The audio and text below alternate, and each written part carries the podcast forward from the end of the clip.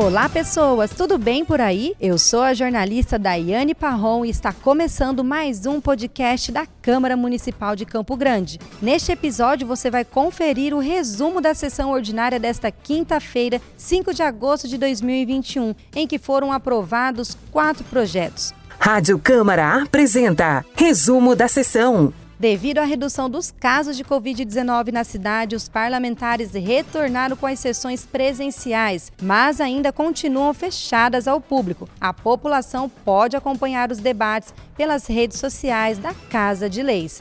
Câmara CGMS. E nesta quinta-feira foi aprovado em regime de urgência projeto de resolução da mesa diretora que acrescenta a modalidade esportiva na medalha Dr. Arlindo de Andrade Gomes. Também em regime de urgência, os parlamentares aprovaram o projeto de lei complementar do Executivo Municipal que prorroga o prazo para adesão ao Programa de Pagamento Incentivado, PPI. A proposta inicial previa a prorrogação para o dia 31 de agosto, mas foi inserida uma emenda ao projeto projeto proposta pelo vereador Silvio Pitu, que estende o pagamento do refis até o dia 10 de setembro. Eu entrei com esse pedido para que possa estender um pouquinho tempo a mais com o executivo, para entender que final do mês é um mês crucial para o brasileiro. E a gente dando mais uma folga, fazendo girar, porque no meu entendimento, o comércio começou a aquecer. E a gente precisa dar esse tempo para as pessoas se organizarem, aquelas que precisam usar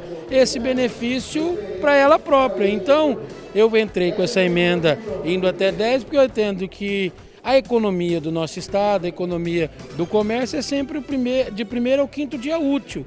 E aí eu entrei com esse pedido para estender para as pessoas que realmente estão agora voltando à sua retomada econômica, têm a oportunidade de usar o benefício. Na ordem do dia, em turno único de discussão, mais dois projetos do Executivo Municipal foram aprovados. O projeto de lei complementar que dispõe sobre a carreira, a organização, o plano de cargos, o sistema remuneratório, o regime de trabalho e os direitos funcionais da Guarda Civil Metropolitana. Os vereadores também aprovaram o projeto de lei que institui o Programa Municipal de Microcrédito Popular na capital. O programa tem o objetivo de financiar e investir em microempreendimentos, cooperativas ou formas associativas de produção ou de trabalho em micro e pequenas empresas. O poder público tem que fazer esses incentivos. Acredito que a Câmara dá um passo importante, né? E votando esse projeto de microcrédito, é um projeto social, um projeto de inclusão social. E com certeza as, as, as famílias, as pessoas vão ter essa oportunidade aí, essa pós-pandemia,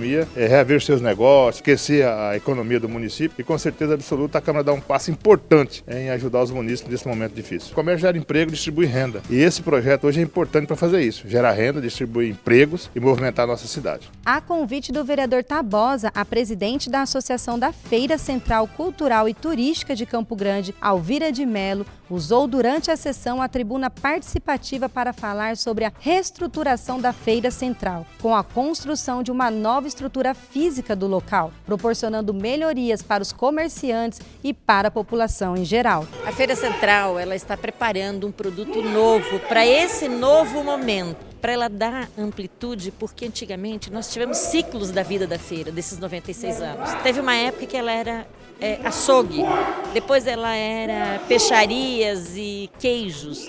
Hoje ela é gastronomia e para gastronomia nossa infraestrutura está envelhecida e nós precisamos readequá-la e readequar esse produto.